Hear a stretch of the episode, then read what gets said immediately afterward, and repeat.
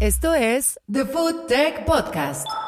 Bienvenidos de nuevo a The Food Tech Podcast, este espacio donde cada 15 días les presentamos información sobre la industria de alimentos y bebidas para todos ustedes que son profesionales del sector. Yo soy Griselda Vega y me da mucho gusto estar aquí junto con Ingrid Cubas después de que hicimos una breve pausa para dedicarnos a los preparativos de nuestro evento anual de Foodtech Somican Expo. Este 2023 cumplimos 15 años y reunimos a 20.150 entusiastas de la industria alimentaria.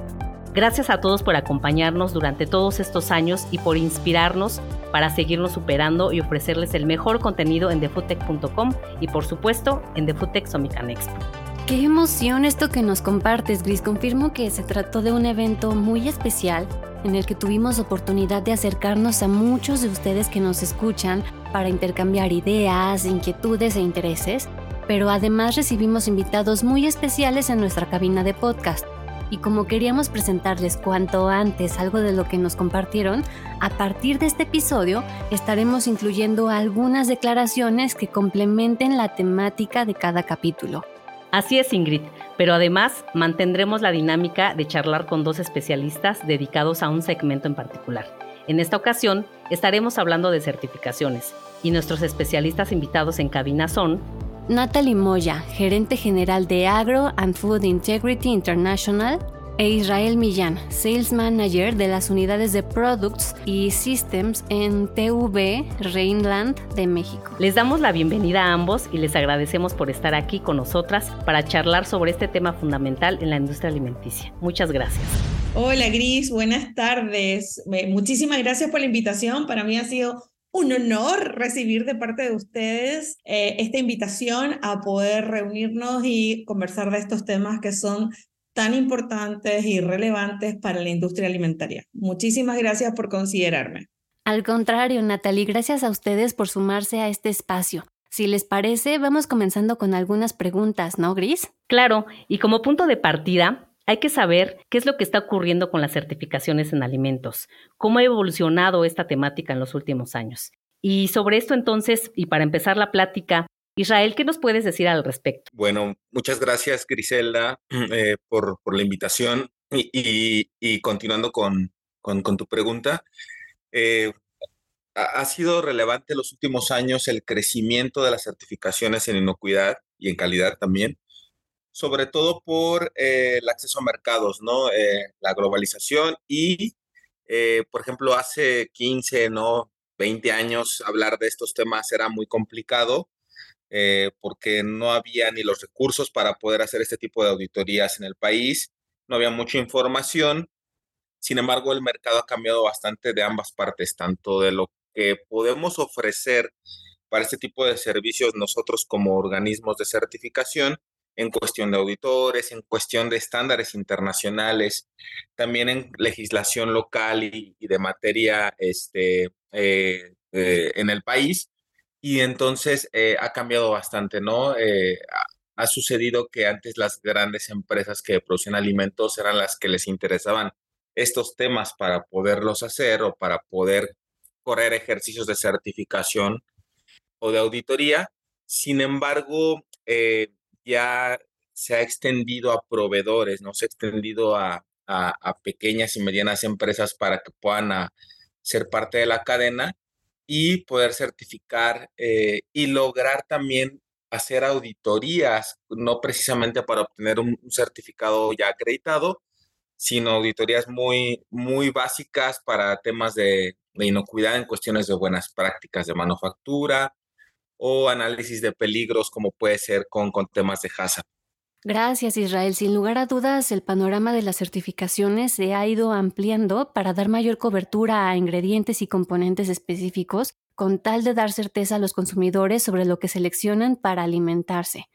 Por tu parte, Natalie, ¿cuáles crees que sean los principales diferenciadores de las normas que se han creado para el sector? Las recientes normativas, como la ley del FISMA de los Estados Unidos o las nuevas recomendaciones de Global Food Safety Initiative que está cambiando continuamente su benchmark, han llevado realmente la inocuidad alimentaria a otro nivel. Todas estas normativas ponen énfasis especial en la prevención y no solo en la detección de problemas.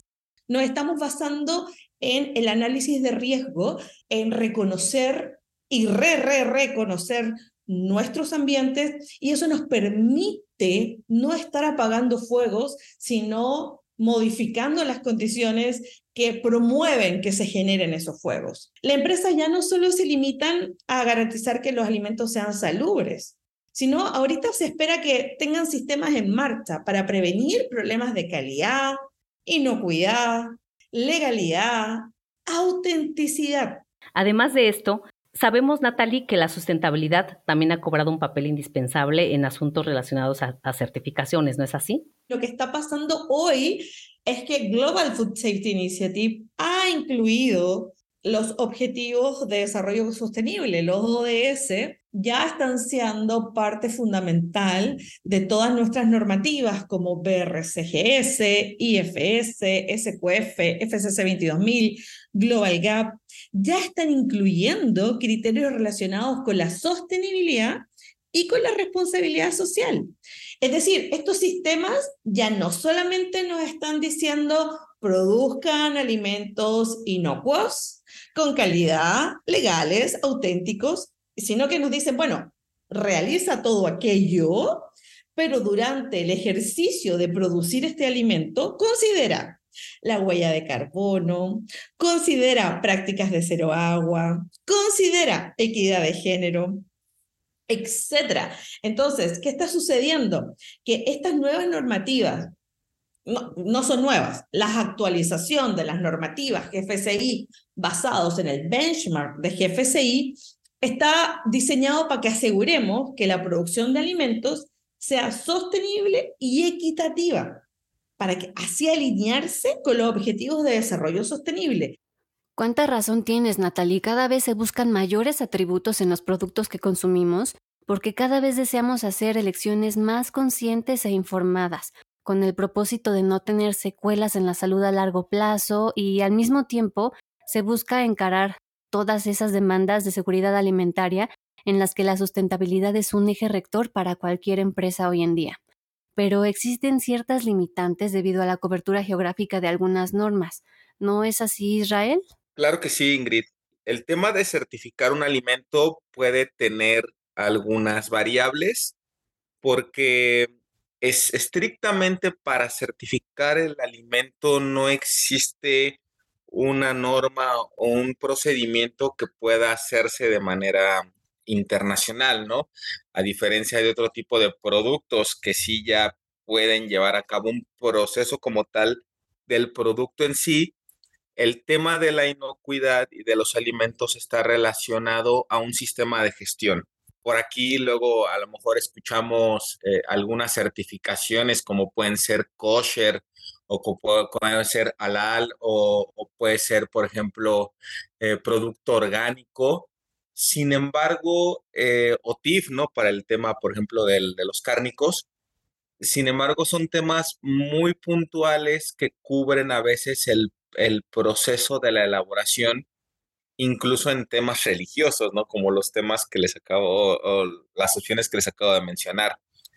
Pero para abarcar ya temas de, del procesamiento, ¿no? Como nosotros eh, lo vemos y como debe de ser, ya se crean estos estándares internacionales, ¿no? Y, que prácticamente están muy bien posicionados en, la mayoría de los mercados referentes a, temas de, ISO 22000, como puede ser HACCP, como puede ser FSC 22000, BRC, y otras normas que son muy afines y muy comunes entre sí para el tema del procesamiento de alimentos o también de empaques, ¿no? Que, también ha tomado mucha relevancia porque em, eso ha cambiado, que anteriormente estaba muy enfocado al procesamiento de, alimentos, pero, pero hubo un, un, punto en que se dijo, ok, y ahora está todo muy bien cuidado para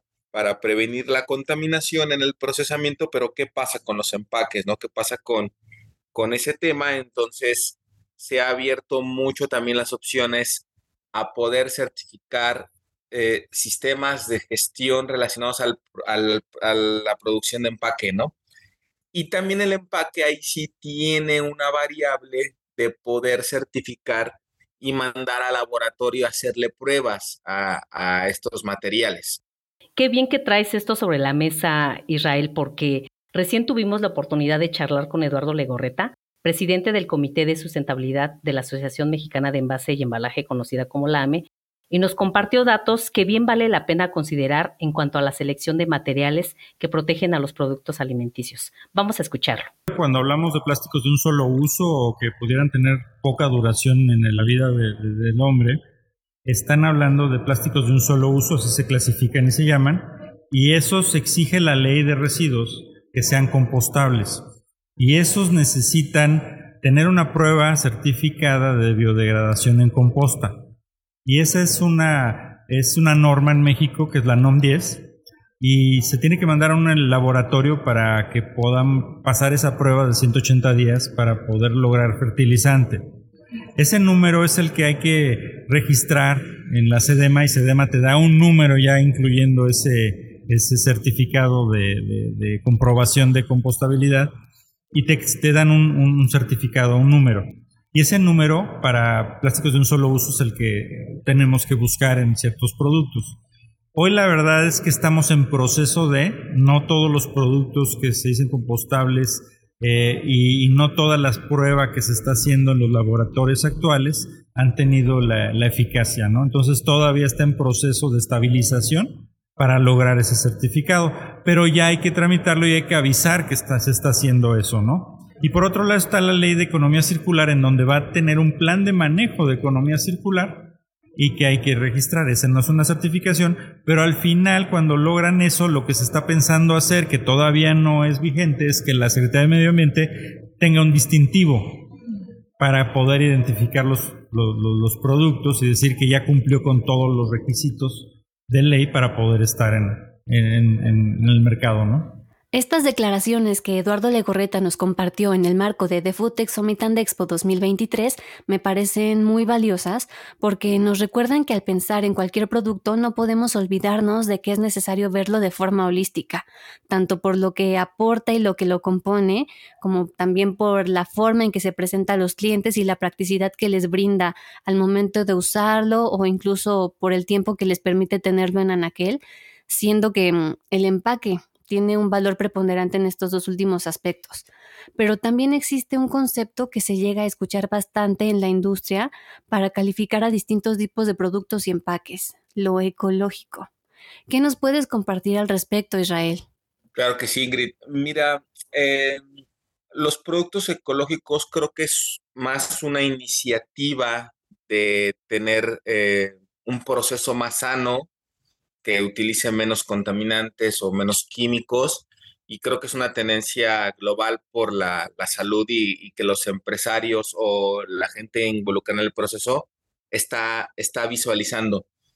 Como tal, no existen al día de hoy algunas certificaciones puntuales que mencionen que el proceso eh, se realizó bajo bajo materia prima orgánica o bajo algún eh, proceso de esta naturaleza, ¿no? Eh, es bienvenido, claro, o sea, cuando se puede realizar un proceso de certificación y que se determina esto, que se está visualizando que el productor o la planta está involucrando eh, materia prima bajo estas condiciones, excelente, ¿no? Sí, pero puede ser que en algún futuro, no sé si en un mediano corto plazo, sí se amplíe el abanico a poder ya determinar eh, ciertas características más puntuales para, para el tema ecológico, ¿no? Entonces, al día de hoy no existe una regulación puntual que lo, que lo mencione, que lo pueda plasmar definitivamente en algún punto de la norma o alguna regla. Eh, sin embargo, creo que todos estamos de acuerdo en que es bienvenido que los procesos sean más ecológicos y que toda la cadena pueda adoptar ese tipo de, filosofía y de cultura, vaya. Definitivamente hay muchos escenarios por explorar aún por esto que nos comentas, Israel, sobre lo que sería útil o no en cuestión de alimentos y bebidas, y empatarlo para darle esa claridad y esa transparencia a los consumidores. Pero como bien apuntas, responde 100% a un tema cultural. Pero, por favor, cuéntanos, Natalie, ¿qué valor agregado brindan las certificaciones en alimentos, más allá, claro, de estar al día con el tema regulatorio? Lo primero es entender que la certificación es solo una herramienta que le dice al mundo, a nuestros clientes, em, que hemos cumplido en un momento específico con los procesos que están implementados. E, eso es realmente eh, el, certificado, ¿no? La certificación. Pero, ¿qué necesitamos hacer adentro de la empresa? Entender que esa certificación se debe vivir todos los días. Eh, entender que no debemos prepararnos para la auditoría de certificación, sino que tenemos que vivir con todas las buenas prácticas para así asegurar producir alimentos inocuos constantemente y no solamente al momento de la auditoría. Y para esto es muy importante cambiar la mentalidad que tenemos de prepararnos para la auditoría de certificación. Es fundamental invertir en formación y capacitación. Y capacitación entendida como educación, donde todos y todas conozcan la base científica del por qué cada actividad que realizamos. Se vuelve fundamental, y te doy un ejemplo, el que yo les diga, lávate las manos, lávate las manos, lávate las manos, si no hay una consecuencia, versus lávate las manos porque hay bacterias patógenas que pudieran transmitirse al alimento, luego en el sustrato del alimento pudieran reproducirse y luego una persona al consumir nuestro alimento pudiera enfermarse. La primera es lo que estamos acostumbrados, ¿no? Te capacito y si no te lavan las manos hay una consecuencia. La segunda es el cambio de mentalidad. Te educo, te explico por qué. Y eso es lo fundamental, explicar el por qué eso es lo que necesitamos entender al interior de las empresas para poder implementar estos sistemas robustos de verdad, para que realmente podamos ir evaluando los riesgos constantemente. Totalmente de acuerdo, Natalie. Para que las certificaciones funcionen, no solo se requiere que se emitan, sino que es necesario darlas a conocer y verificar que su cumplimiento se haga de forma adecuada. Sobre esto, ¿existe alguna forma de asegurarnos de que se hagan a prueba de errores, como para garantizar que se apliquen y se sigan como debe de ser para alcanzar los objetivos que cada una persigue? ¿Cómo podemos garantizar que estas normativas se están aplicando realmente? Es con las auditorías, pero auditorías con auditores que conozcan el producto y el proceso, con auditores íntegros al momento de ejecutar la actividad de la auditoría, donde no negocien con la inocuidad. Y para que la auditoría sea real, tenemos que contar con estos ah, auditores íntegros que estén totalmente formados, eh, con educación y formación constante, eh, es, es, fundamental que el ejercicio de auditoría sea una auditoría real. Ahora mismo se están realizando auditorías no anunciadas, lo cual refuerza el concepto que te estoy mencionando de integridad al momento de realizar la auditoría, ya que no estamos maquillando la planta, eh, no estamos preparándonos para la auditoría, sino estamos viviendo la inocuidad en el piso de la planta cada día. Pero aparte de la auditoría, tenemos eh, el, el fomento de la cultura de inocuidad, ¿no? Cuando existe una cultura real de inocuidad alimentaria, cuando hay una cultura organizacional que viene desde la alta gerencia, que me dice que la inocuidad no se negocia, tú puedes garantizar que la, normativa esté presente en la planta y no solamente que se esté cumpliendo la normativa, sino que realmente estamos produciendo alimentos inocuos para todos y todas. Una retroalimentación continua es esencial para asegurar una aplicación óptima, real, que vayamos actualizando en tiempo real, en el momento, cada vez que existe una, un nuevo conocimiento científico, técnico, cada vez que tenemos un retiro de producto del mercado en un alimento similar, en un país similar, debemos actualizar nuestros sistemas. Entonces, así realmente podemos garantizar la aplicación de las normativas. Mm, hacer las cosas bien no solamente garantizará la conformidad con las leyes, sino que también nos permitirá dormir tranquilos y tranquilas. Qué buena respuesta, Natalie, y bastante completa. Muchas gracias por, por esto que, que nos dices. Porque si bien se trata de adoptar medidas en todos los niveles de la empresa para generar cambios verdaderamente que tengan una trascendencia, ¿no? Y es importante entenderlo porque incluso cuando se trata de un cumplimiento para operar de acuerdo con la ley o con la normativa, aún puede haber quienes no tengan claro por qué es importante la aplicación de las certificaciones, ¿no? cuál es su utilidad y cuáles son sus ventajas. En este sentido, Israel, ¿cuáles serían puntualmente estos beneficios que se generan a partir de estar en orden con las certificaciones y con la normatividad, eh, con la normatividad en alimentos y bebidas? Sí, eh, Griselda, mira, eh, creo que todos debemos de tener muy claro que el, acceso a nuevos mercados es la principal fuente de, necesidad de poder realizar este tipo de, eventos ¿no? y de servicios.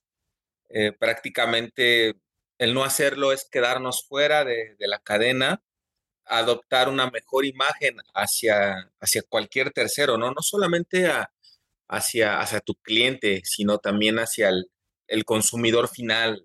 Entonces, brinda esta ventaja competitiva de no quedarnos fuera, de poder accesar a nuevos clientes, a nuevos mercados, a crear esa confianza y poder desarrollar esquemas cada vez más sólidos. Maravilloso, Israel. Es alentador poder verlo así para entender que no solo es una obligación, sino un factor decisivo de compra para muchos clientes de distintos mercados. Muchas gracias. Y ahora, en el aspecto económico, ¿Es algo que también trae consigo beneficios monetarios? Sí trae beneficios económicos, Ingrid, porque se corre el riesgo de que un producto a veces sea retirado, ¿no? El famoso recall. El daño económico puede ser muy fuerte.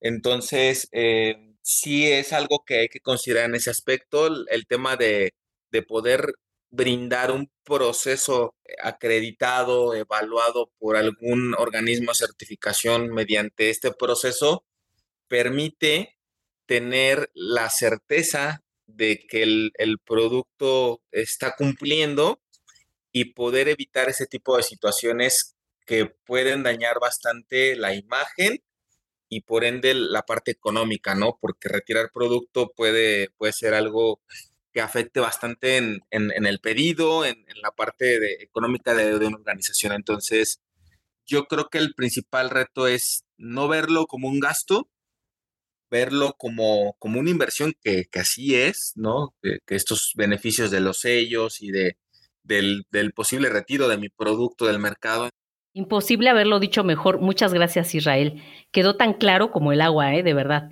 También es importante decir que al lanzar un producto al mercado es importante tener en cuenta la proyección que este producto va a tener, ¿no? Para que desde el inicio logre, salir bajo las condiciones que permitan comercializarlo en un país o en toda una región. Para compartirnos más información al respecto, tenemos esta declaración que nos dio David Barreiro, consultor y conferencista especializado en tendencias de consumo, en el marco de The Food Texomican Expo 2023 que tuvimos apenas hace unos días. Vamos a escucharlo, por favor. Creo que las certificaciones de calidad ayudan, siempre que estén elaboradas por organismos independientes que los que nos podamos fiar.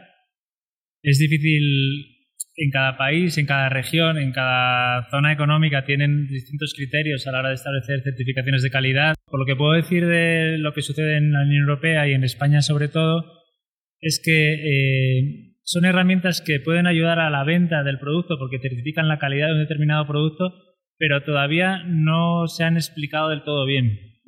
En España tenemos figuras como la denominación de origen protegida, en Europa la indicación gráfica protegida, la especialidad tradicional garantizada, cada una responde a unas características diferentes por el modo de producción, por la zona de producción o la zona de elaboración, y todavía hay una confusión por parte del consumidor. Saben que es, que es un que es, algo que registra la calidad del producto, identifica una calidad, pero no sabe muy bien por qué. Entonces, hay unos otros sellos independientes de calidad que a veces proceden de la distribución también.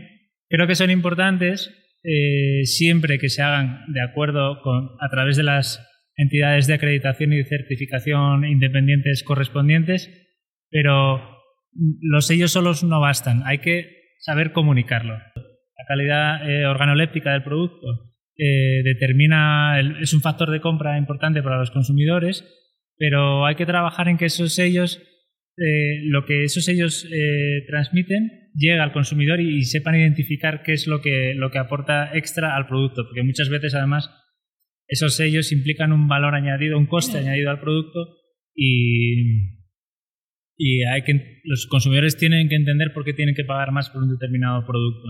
Con esto que David nos comparte, llegamos al punto medular que también había surgido a lo largo de esta charla, que es la educación, para que en un mundo donde estamos sobrecargados de muchísima información, el consumidor sea capaz de hacer elecciones porque se le está dando lo necesario para seleccionar lo mejor para su bienestar. ¿Crees que funcione así Israel? ¿O cuál sería el mayor error a evitar para implementar procesos de certificaciones como se debe? Yo creo que eh, asumir que el sistema de gestión no es eh, mejorable no, no, este, no poderlo auditar constantemente con un externo. Y, a qué me refiero? A que muchas organizaciones eh, los implementan, pero no los llevan ya una certificación. Y, es un tema muy recurrente.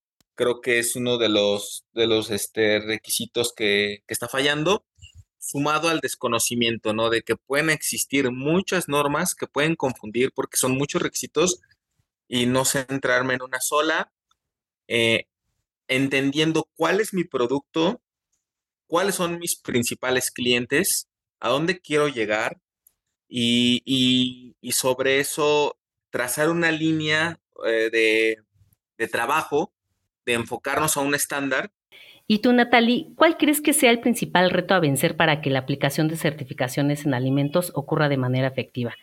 ¿En qué se llegan a cometer más errores o se encuentran mayores obstáculos? Ok. El principal reto que tenemos, insisto, es eh, la educación eh, y, e integrar esta producción que está cada día más eh, rápida, que estamos cada día fabricando más eh, y para esto, para poder asegurar la inocuidad en el camino, sería integrar tecnologías avanzadas para poder monitorear y prevenir riesgos en tiempo real.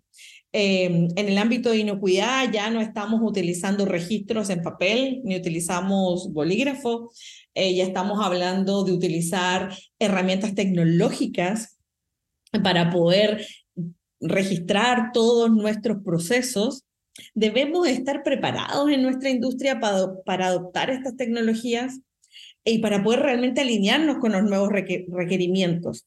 Porque mantener la integridad y la autenticidad de los productos será solo posible con la introducción de estas herramientas tecnológicas que nos permitan poder hacer un ejercicio de trazabilidad en tiempo real, que nos permitan conocer dónde están nuestros productos en tiempo real, que nos permitan saber de dónde vienen nuestros productos, nuestras materias primas, pero también que nos permitan tener resultados rápidos, por ejemplo, en nuestro programa de monitoreo medioambiental, que no como antes que esperábamos 24 o 48 horas para tener resultados. Bueno, ahorita ya hay, eh, eh, por supuesto, ya hay herramientas que nos permiten saber en tiempo real eh, si tenemos alguna carga microbiológica, nos permiten saber en tiempo real si tenemos alérgenos o alguna proteína en, un, en, una línea de producción, en una zona de producto.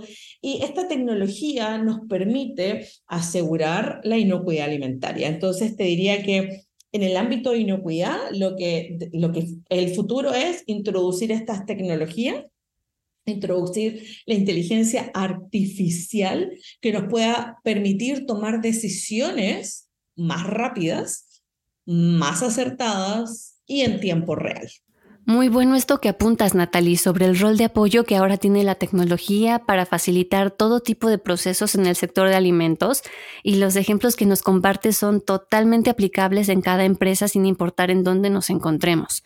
Pero para terminar de recalcar, hablando específicamente de la inversión, ¿qué tan costoso resulta estar alineados a las certificaciones que se requieren hoy en día en la industria de alimentos, Israel? Mm, no es tan caro a, como las organizaciones eh, puedan a veces tener ese miedo, ¿no? De, de, poder este, aterrizar el, plan y el proyecto, porque creo que es más caro no accesar a ciertos mercados, eh, seguir corrigiendo errores que pueden prevenirse con el tema de la certificación, porque al fin de cuentas, la certificación es también una prevención. Y a veces nos sale más caro corregir estos errores eh, que tener ya un sistema implementado. Eh, son dos inversiones que se pueden considerar, o una, dependiendo lo que tengamos también internamente. Eh, hay organizaciones que no tienen experiencia, están prácticamente en cero y necesitan el acompañamiento, ¿no? El, el, tema de, que alguien les dé la asesoría y todo eso. El tema de una implementación sí puede ser una inversión entre tres o cuatro veces más elevada que un proceso de certificación, eh, porque lleva más tiempo. Eh, puede ser que una organización tarde hasta un año, a veces de 8 a 12 meses en, implementar bien un sistema de inocuidad y entonces esa inversión en 8 o 12 meses no se compara con el proceso de certificación que consiste solamente en dos o tres etapas, que puede ser una preauditoría, una revisión documental y una auditoría de certificación. Si pasas esos tres eventos, incluso la preauditoría es opcional, porque algunas veces algunos eh, clientes dicen, yo estoy listo, creo que puedo irme directo a la certificación, ok. Constantemente los estándares eh, están evolucionando y actualizan eh, las versiones de, de, las normas. Por ejemplo, ahorita se acaba de lanzar la versión 6 de FSC 22000. Entonces va a ser aplicable a partir de abril del 2024 y entonces ese es el futuro, ¿no? De, de, las certificaciones. Gracias por estas aportaciones tan puntuales, Israel, y por ubicarnos en cómo estamos hasta este momento y así considerar lo que viene a futuro para cumplir con las normativas en cuanto a control, inocuidad y seguridad alimentaria. Les agradecemos a ti y a Natalie por los conocimientos que nos compartieron y por supuesto a todos nuestros podescuchas que nos da mucho gusto haberlos tenido aquí de vuelta y que nos estén escuchando de nuevo en The Foodtech Podcast. Una vez más les recordamos que si este contenido que les compartimos les gustó o les resulta útil, los invitamos a compartirlo entre sus colegas y a seguirnos en Spotify para recibir notificaciones en cuanto haya un nuevo episodio disponible. También recibimos sus comentarios, dudas y experiencias sobre lo que les compartimos a lo largo de este episodio en nuestras redes sociales. Nos encuentran en todas ellas como The Food Tech. Los esperamos en nuestro siguiente episodio para seguir compartiendo innovación, inspiración y ciencia para la industria. Yo soy Griselda Vega. Y yo Ingrid Cubas. Esto fue The Food Tech Podcast.